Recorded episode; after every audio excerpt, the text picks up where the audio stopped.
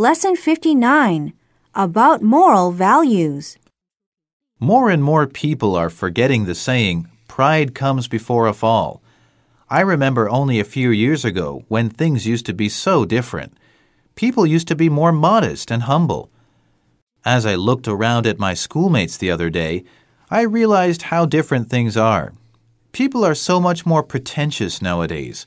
With their fancy clothes and stylish hairdos, they appear too materialistic, which is not to my liking.